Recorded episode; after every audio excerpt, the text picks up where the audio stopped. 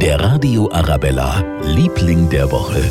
Wegschauen kommt mir gar nicht in die Tüte, sagt Charlize Lamar. Er hat einem Mann das Leben gerettet und ist diese Woche von der Münchner Polizei dafür geehrt worden.